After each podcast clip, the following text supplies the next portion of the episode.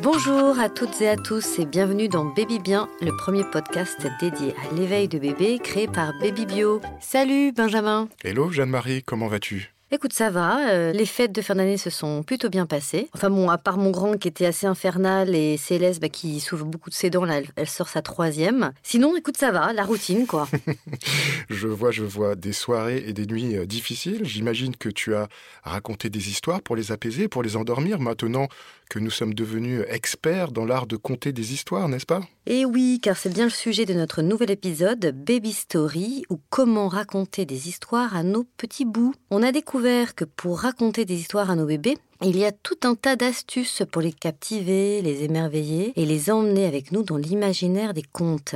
On peut commencer à montrer euh, des livres très tôt à son enfant, euh, même s'il n'a que 5 ou 6 mois, les livres sont super intéressants pour bébé parce qu'il les manipule. Euh, en plus, les images éveillent la curiosité, stimulent le sens visuel. Alors c'est sûr, dans ces premiers mois, votre bébé voudra surtout les mordiller, les lancer, taper dessus, et sa capacité à être attentif aux images est un petit peu limitée. Tout ça, c'est normal. Et vers un an, bébé souhaite ouvrir et fermer le livre et s'intéresse aux images pendant des périodes un peu plus longues. Il commence aussi à tourner les pages tout seul, comme un grand. Oui, et lire des livres à son bébé, ça aide au développement de son langage, ça favorise les interactions et surtout, ça crée un vrai lien d'attachement entre le parent et l'enfant.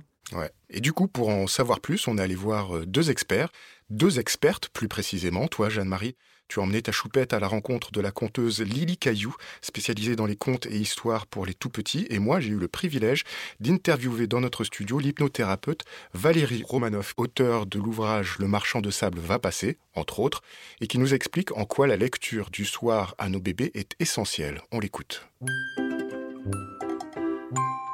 Tous les enfants sont endormis. Ils commencent à rêver, à voyager peut-être. Et ils commencent à continuer comme cela, pour profiter de ces moments de calme, de ces moments paisibles dans lesquels on peut se ressourcer en toute confiance. Alors Valérie Romanoff, bonjour. Bonjour. Euh, je rappelle que vous êtes hypnothérapeute. Alors ma première question, quel est le lien entre l'hypnothérapie que vous pratiquez et la lecture du soir avec euh, bébé? Ah, il y a un lien tout à fait intéressant en fait parce que l'hypnothérapie c'est raconter des histoires ou c'est parler d'une certaine façon ou c'est délivrer certains messages. Et en fait quand on raconte une histoire à un enfant quelque part on lui fait de l'hypnose sans le savoir. C'est-à-dire qu'on va utiliser les mots le langage la respiration les intonations pour justement pouvoir bah, soit lui transmettre des messages soit l'apaiser soit les deux en même temps. Eh, Vous parlez de, respiration, de, ton, de tonalité, d'intonation. Donc c'est important de, je dirais, d'appuyer sur ces, euh, sur ces cordes-là pour euh, raconter une histoire à un bébé? Oui, plus on va raconter une histoire de façon vivante et en justement en mettant le ton, en, en prenant des voix différentes, il y a différents personnages, plus l'histoire va être vivante, plus elle va être attractive euh, pour l'enfant, plus elle va être facile à écouter, facile à comprendre. Donc bien sûr, oui, on peut s'amuser en lisant l'histoire, ce qui fera pour le parent aussi un moment encore plus agréable. Alors pourquoi est-il important de lire une histoire euh, à un bébé, tout simplement? Alors euh, c'est important euh, pour beaucoup de choses, ne serait-ce que par le moment en fait, partagé à ce moment-là, on est juste avec son enfant et c'est tout. Et c'est vraiment un moment privilégié qui du coup apporte beaucoup de choses aux parents comme à l'enfant. Les deux en fait sont euh, nourris, si on peut dire, par cette expérience, qui va être, euh, si c'est au moment du coucher, euh, ce qu'on appelle un ancrage, c'est-à-dire que le fait de, de lire ces livres-là à ce moment-là, ça va lui faire comprendre que derrière, il y aura le moment du coucher et ça va se faire de plus en plus naturellement si on fait ça euh, régulièrement. D'accord, alors un bénéfice quant à l'ancrage. Oui. Euh, y a-t-il d'autres bénéfices? Alors oui, parce que en lisant une histoire, l'enfant il va découvrir des choses. Alors ça peut être par des images, ça peut être par des mots, ça peut être par tout ce qui arrive dans ces histoires. Ça va être toute une découverte en fait qu'il va faire à ce moment-là. Et maintenant, on sait que l'enfant tout petit, en fait, il a besoin euh, de découvrir des choses euh, euh, dont, il, va avoir besoin, ou simplement par, plaisir de la découverte. Est-ce que ça l'aide vraiment à, dormir ou à mieux dormir? Quand on lit, on est forcément calme en fait. C'est, on est forcément assis ou allongé, on n'est pas en train de, gigoter dans tous les sens. Donc c'est par essence un moment qui va être calme. Donc c'est toujours bien de pouvoir avoir ce, petit moment calme avant d'aller au lit, comme pour faire une espèce de transition entre la journée où on peut faire plein de choses, on peut gigoter, sauter, danser, rire, et puis ce moment un petit peu plus calme de la nuit. Cette lecture, elle va euh, ben, naturellement faire cette transition, euh, euh, voilà, tout à fait, tout à fait naturellement. Alors, euh, et pour les, les- parents qui ont euh, des enfants qui ont du, du mal à dormir, on, On disait tout à l'heure, hors micro, que, que vous aviez une, une, recette magique oui, dans votre livre. J'ai une recette magique. Le marchand de sable va passer. c'est ça. Et qu'elle tient en quelques lignes, en quelques mots. Elle tient en quelques mots. Donc c'est quelque chose d'important à savoir et c'est notamment au niveau de la respiration. En fait, ce qui se passe, c'est que souvent quand les bébés sont petits, pour les endormir, on va les bercer. On fait ce qu'on appelle en, en hypnose une synchronisation, c'est-à-dire qu'on se synchronise avec notre enfant et on va naturellement avoir le même rythme respiratoire que lui. Mmh. Et c'est ça qui va contribuer à l'apaiser. Donc c'est quelque chose qu'on peut faire en lisant une histoire. On peut mettre sa main euh, sur son ventre et simplement sentir ce, mouvement qui, qui a lieu là. Et on va parler sur l'expiration. Parce qu'en fait, quand on parle, on expire. Donc en parlant sur l'expiration du bébé, eh bien on va se synchroniser. Donc on se tait quand il inspire et on parle quand il expire. Donc on peut faire ça en lisant des histoires, on peut faire ça aussi en chantant des chansons. D'accord. Simplement en calant ce rythme-là, ça va démultiplier euh, l'effet de, de l'histoire. Ça va lui permettre de se détendre, de se sentir comme s'il était dans nos bras, comme s'il était entouré, enveloppé, complètement en sécurité. Est-ce qu'il y a des, des histoires qu'il faut privilégier pour euh, pour les tout petits Après, c'est des histoires qui sont en effet euh, faites pour les tout petits, c'est-à-dire ça va être des choses assez courtes, euh, mmh. assez simples quand même. Euh, après, c'est pas parce qu'on parle à des bébés qu'il faut nous-mêmes réduire notre vocabulaire. On peut avoir un vocabulaire assez élaboré, même si on parle à des bébés. L'idée, c'est de pas de pas réduire, mais de pouvoir le peut-être le dire de façon plus lente ou en montrant les images en même temps. Il peut y avoir tout un échange en fait autour du livre qui n'est pas forcément que de lire l'histoire. C'est vrai que les images sont, sont importantes, mais je ne vois pas de, de, livre pour, pour bébé ou pour enfant qui, qui n'ait pas d'image. Oui, c'est ça. Donc moi, dans le livre, il y a cette méthode magique qui s'appelle donc le marchand de sable va passer. Les images, elles, elles sont assez peu nombreuses parce qu'en fait, l'idée, c'est que l'enfant s'endorme en écoutant l'histoire. Mmh. Donc il n'est pas en train de regarder les images, il est déjà euh, en train de s'installer pour s'endormir et on va lui lire l'histoire vraiment pour l'accompagner vers le sommeil. Donc quasiment les yeux fermés et il pourra s'imaginer lui-même les images qu'il aura envie euh, dans son esprit. Alors justement, parlons de vos ouvrages. Sur quoi vous êtes-vous appuyé pour, euh, pour concevoir euh, vos livres pour enfants? Alors ben justement sur tout ce que tout ce que nous donne l'hypnose en fait comme comme technique et comme et comme savoir sur le langage et sur le pouvoir des mots. Plus on va parler en langage positif, plus on va dire à un enfant rassure-toi, ça va être beaucoup plus efficace que lui dire n'aie pas peur.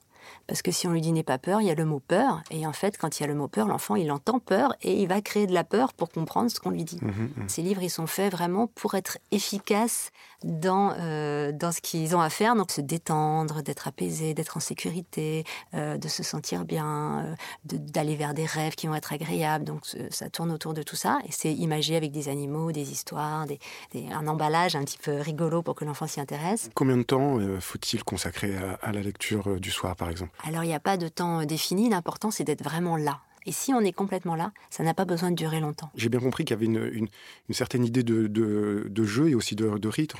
Quand je dis de jeu, c'est presque le, le, jeu théâtral oui, complètement. Euh, à, à, pratiquer quand, quand, on lit une histoire. Est-ce que oui. vous avez quelques astuces, conseils à, à, nous donner à ce niveau-là pour euh, la, la, lecture des livres à, à un bébé? Bah, L'astuce principale, c'est de s'amuser plus le parent va s'amuser à lire, euh, ben, plus ça va être réussi en fait, parce que c'est le, le, le, plaisir partagé qui va être ressenti par l'enfant. Plus, plus, plus, le parent va s'amuser à prendre des voix différentes ou à, ou à, ou à jouer, pourquoi pas avec même avec des gestes, en, en s'amusant, plus euh, ça va faire rire l'enfant et plus ça va, ça va l'intéresser. Je comprends. Et il n'y a pas un risque, euh, parce que moi ça m'est arrivé par exemple de lire des histoires avec, euh, avec ma fille en jouant vraiment, mm. c'est l'histoire du soir, mm. et après on est censé aller au dodo mm. et on rentrait dans une sorte d'euphorie. Oui, alors ça fait partie, moi je pense, des, des idées un peu préconçues qu'on a sur ce moment du soir. Ça peut être tout à fait intéressant de justement avoir un moment d'euphorie ou de jeu ou de, de, de, pourquoi pas de chatouille. Où ça on va pas les empêcher de dormir non, après. au contraire, ça va pouvoir les aider à décharger peut-être les tensions de la journée, les contrariétés, les frustrations qu'on a tous, qu'on soit un bébé ou un adulte.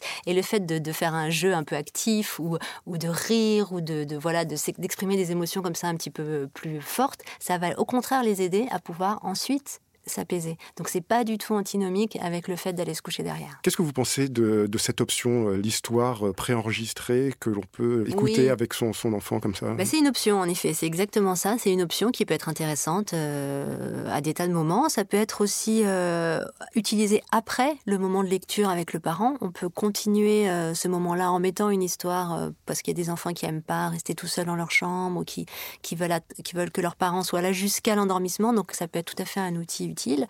Euh, et comme vous dites, c'est important quand on est fatigué, quand on n'a pas envie, de justement ne pas le faire et de plutôt mettre justement euh, quelque chose d'enregistré pour pouvoir après, quand on est vraiment bien disposé, le faire vraiment. Et c'est ça qui est important. D'accord, faut pas culpabiliser en tout cas. Pas du tout. Alors c'est vraiment la culpabilité, c'est l'ennemi numéro un du parent. Donc moi, mmh. dans tous mes livres, je, je tape sur cette culpabilité qui est vraiment néfaste pour tout le monde. Parce qu'un parent qui se sent coupable, eh bien, va être euh, pas du tout euh, là pour son enfant puisqu'il est tout préoccupé par sa culpabilité. Donc, il faut abandonner une fois pour toutes cette euh, culpabilité parentale. Merci beaucoup. Avec plaisir.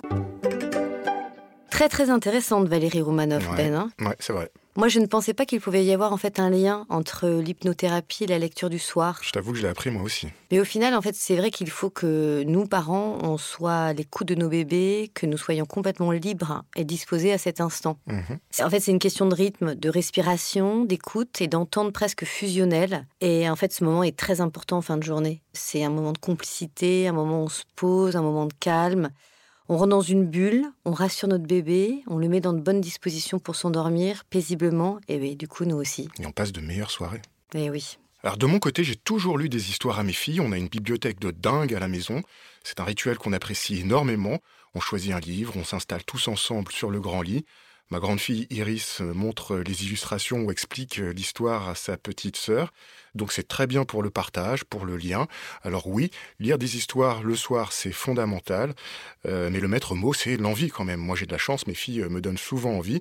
Mais si un soir je suis moins disposé ou juste pas disponible, je préfère passer le relais à ma femme et tout se passe très bien comme ça. Donc raconter des histoires à son bébé, c'est un moment privilégié dans la sphère privée et familiale. Mais il y a un autre moyen d'activer l'imaginaire de notre petit bout, c'est de les emmener voir et écouter des conteurs et des conteuses professionnelles qui, grâce à leur expérience, leur talent de comédien, de musicien et d'auteur, font voyager nos bébés dans un monde coloré, rempli de personnages attachants, en les suivant dans leurs péripéties souvent rocambolesques, mais qui se terminent toujours bien. J'ai donc passé un moment magique avec Céleste. Je l'ai emmenée voir la conteuse Lily Caillou à la médiathèque du Perreux-sur-Marne, qui comptait ce jour-là des histoires pour les tout petits. Je t'emmène, Ben On y va? On y va. Allez, réveillez-vous. Les enfants m'ont prêté leurs oreilles. Ils sont bien installés. Oh Vous avez entendu Un chat Un chat? Alors, vous, vous êtes conteuse, musicienne, comédienne. Votre nom de scène, c'est Lily Caillou. Oui. Alors, merci beaucoup hein, de nous faire partager ce petit moment euh, de douceur ce matin. Pouvez-vous nous expliquer un peu comment on raconte des histoires tout petits et, quelles sont les techniques pour interagir avec eux? Bah Déjà en choisissant des histoires adaptées à la tranche d'âge, des histoires courtes, donc un récit euh, linéaire, et euh, avec une thématique propre à la petite enfance, donc euh, le coucher, les promenades, déjà bah, créer un petit, un petit endroit agréable pour pouvoir compter, que l'enfant se sente bien, que ce soit le bon moment aussi. Et puis un petit rituel bah, d'ouverture du conte pour montrer qu'on voilà, on ouvre la porte de l'imaginaire avec soit une petite formulette, ça peut être cric-crac, euh, chapeau pointu, tu ah oui, hop, c'est euh, le début, ça veut dire Ça veut dire ça commence. ça Faites silence, ça commence. Mhm. On est sûr d'avoir l'attention du public, mhm. donc euh, pour les enfants, c'est super. Et pareil, à la fin, bah, le rituel de fermeture, mon histoire rentre dans le sac ou je vous rends vos oreilles. Et peut-être même, euh, vous savez, les petites euh, boîtes à musique. Oui, oui, oui. Bah, ça, ça peut être utilisé justement pour, euh, hop, l'histoire va commencer. Ou alors même le doudou de l'enfant, lui dire, bah, c'est lui qui va nous raconter une petite histoire ce soir. Ils sont nuls, le petit chat. On lui envoie des bisous Allez, on lui envoie des bisous. Oh, il est content. On lui fait un beau sourire. Ah, là, il est content. Et vous savez ce qu'on va faire? On va lui raconter des histoires tous ensemble. Vous êtes d'accord? Oui? Allez, on va l'installer dans le petit panier et tu vas nous prêter tes petites oreilles. Bah alors après, pour les petits, c'est vrai que j'utilise beaucoup les gestes dans mes histoires pour aider à la compréhension, pour, euh, pour que les enfants participent aussi. Bien Donc les gestes, c'est important. Mm. Et puis les, chansons. Mm. J'utilise beaucoup de, chansons. Un petit refrain très court. Mm-hmm mais qui va illustrer un petit peu l'histoire, puis qui va donner du rythme surtout.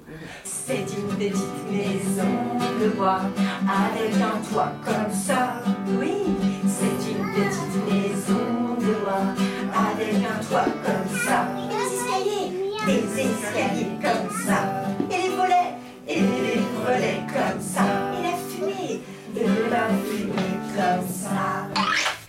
Et puis, bah, oui, la voix. C'est vrai que pour les tout petits, c'est quand même le travail de la voix. S'amuser avec sa voix, la moduler, varier l'intensité, les intonations. Euh, explorer vraiment toute la gamme des aigus, des graves, mais s'amuser avec la voix pour incarner les personnages. Parce que pour les tout petits, c'est vraiment ça, c'est les surprendre. Mm. Et surtout de ne pas se décourager on sait très bien que bah, ce jeune public, euh, il a du mal à être attentif ah, longtemps. Au début, moi, je me souviens pour Ulysse, c'est ça, j'essayais de lui lire des, histoires et je voyais qu'il en avait au début, mais rien à faire.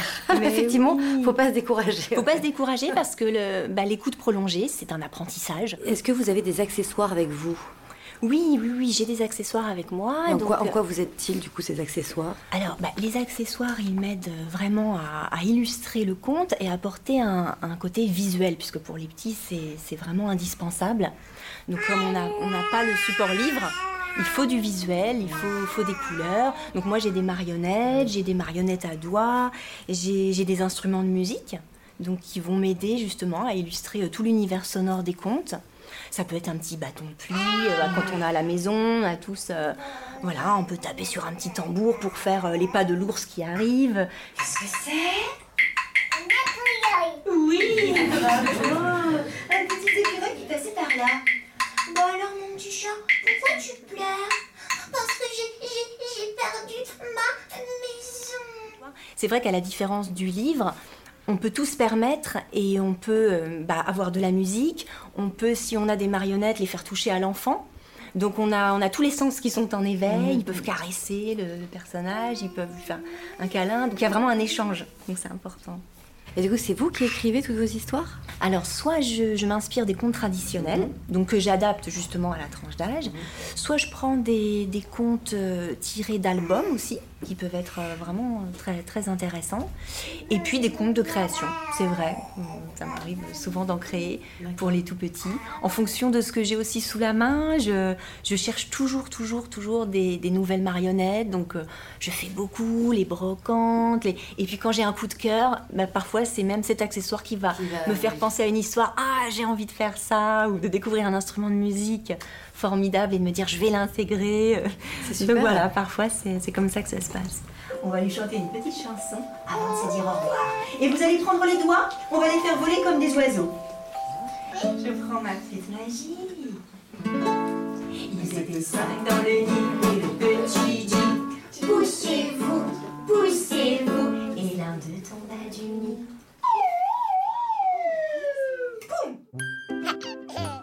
Bien par Baby Bio. Eh, trop mignon J'ai adoré la réaction de certains des enfants, ils étaient vraiment à fond dedans.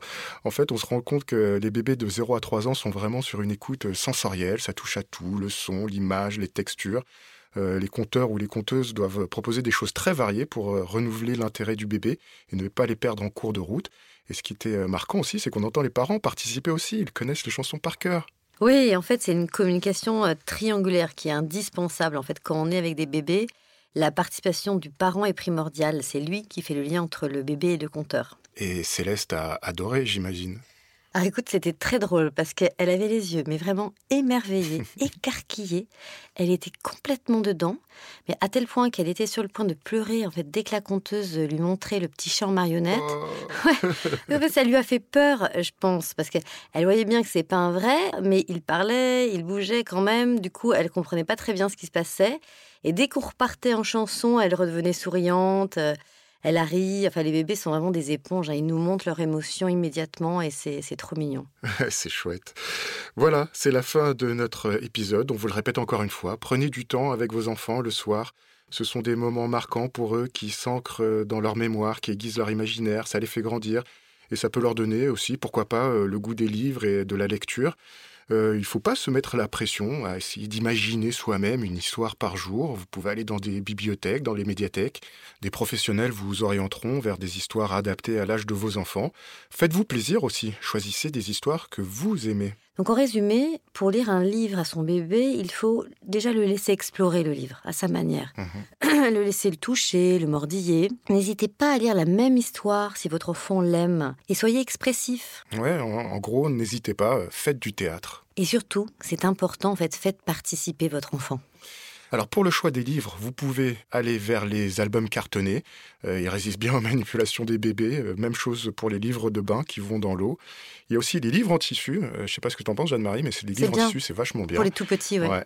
Et les livres avec des textures et des matières à toucher. Ça, c'est super. les ouais. livres aussi où il y a des petits pastilles musicales, c'est très très chouette Ah pour oui, les tout petits. Mm. Alors voilà, j'espère que cet épisode de Baby Bien vous aura sensibilisé, si ce n'est pas déjà le cas, au monde merveilleux des contes et de la lecture pour les tout petits. D'ailleurs, si ce podcast vous a plu, nous vous invitons à vous abonner et à donner votre avis. Et pour notre prochain épisode, on retient son souffle, on met son maillot de bain, on se jette à l'eau. Vous l'aurez compris, on parlera de bébés nageurs et des bienfaits du bain au sens large pour nos petits bouts de chou. Plouf. Salut Benjamin, Salut Jeanne-Marie. à bientôt.